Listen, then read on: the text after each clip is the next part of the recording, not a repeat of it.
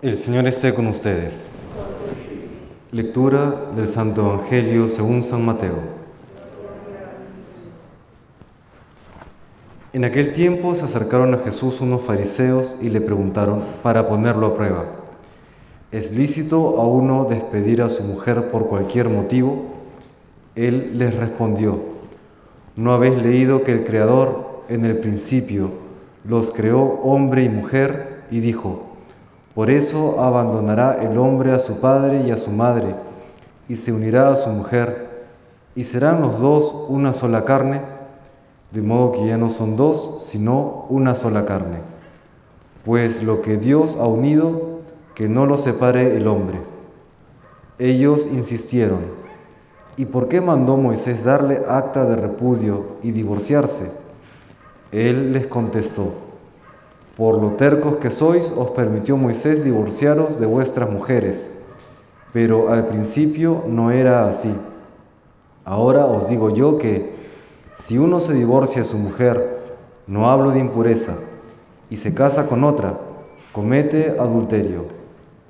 Los discípulos le replicaron, si esa es la situación del hombre con la mujer, no trae cuenta casarse. Pero él les dijo, no todos pueden con eso, solo los que han recibido ese don. Hay eunucos que salieron así del vientre de su madre, a otros los hicieron los hombres, y hay quienes se hacen eunucos por el reino de los cielos.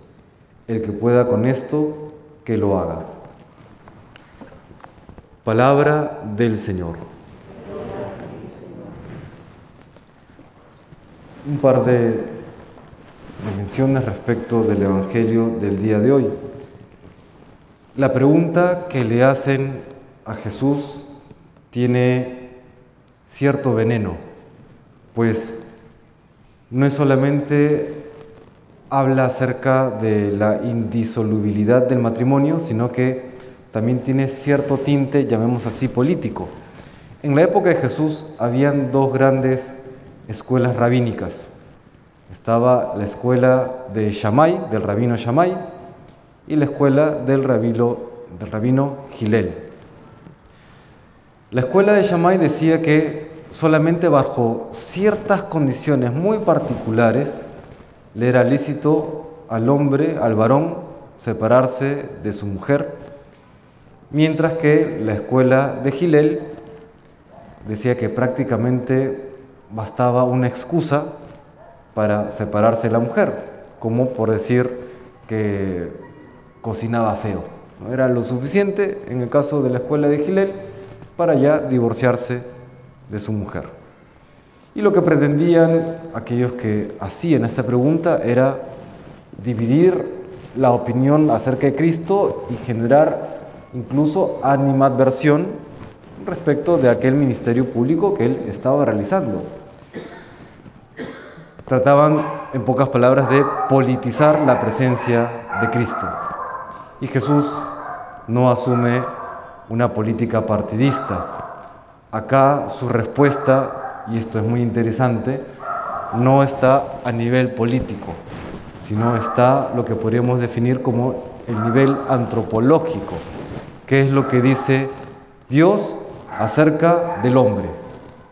¿Qué es lo que dice Dios acerca del hombre? Una verdad que es inmutable en el tiempo. Cuando Dios se revela, nos dice lo siguiente, en síntesis. ¿Quién es Dios y quién es el hombre? Hombre entendido como ser humano, no como varón y mujer. ¿Quién es Dios y quién es el hombre?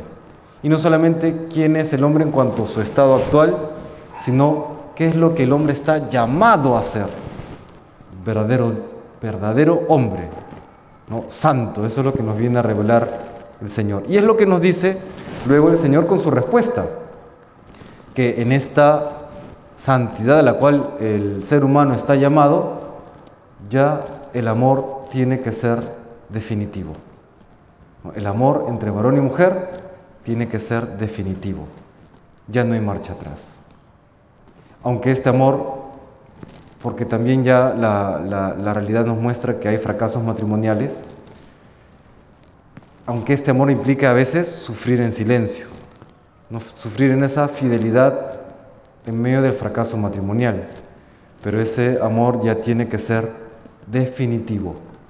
¿Cómo es definitivo el amor de Dios a la humanidad? Y eso lo hemos escuchado en la primera lectura, aunque ha sido la versión corta, el capítulo 16 del profeta Ezequiel es bastante, bastante elocuente. Narra la historia del pueblo de Israel, de sus infidelidades respecto de Dios en esa relación esponsal. Y muestra pues cómo el Señor, a pesar de que ha tenido tantas, tantos gestos de amor y de cariño con el pueblo de Israel, al final este pueblo le resulta infiel. Y de la manera más terrible, al punto que equipara la infidelidad del pueblo de Israel con el adulterio o incluso la prostitución. Y sin embargo termina este capítulo 16 de Israel. Yo mismo haré alianza contigo y sabrás que yo soy el Señor. Cuando yo te perdone todo lo que hiciste. Ese es el amor de Dios con cada uno de nosotros. Un amor que perdona siempre, un amor que es fiel aunque nosotros seamos infieles.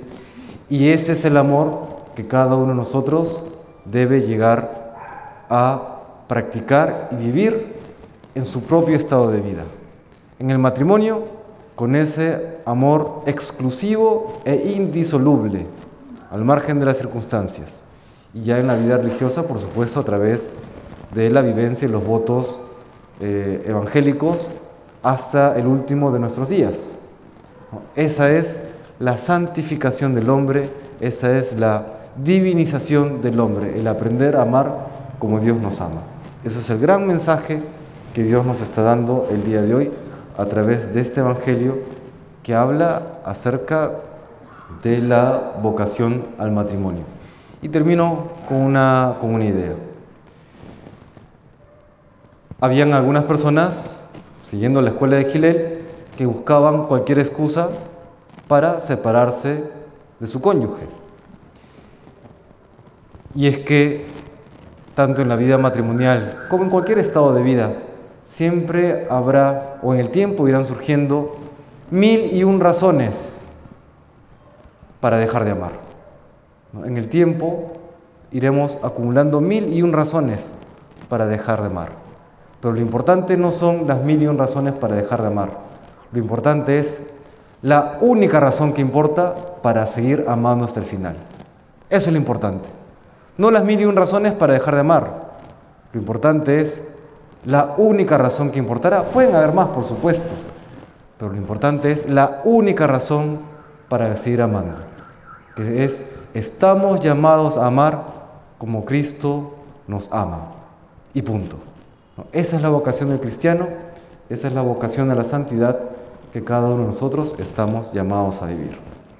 Que el Señor nos conceda esta gracia de estar a la altura de aquella misión y vocación que Él nos ha dado y que Dios nos bendiga.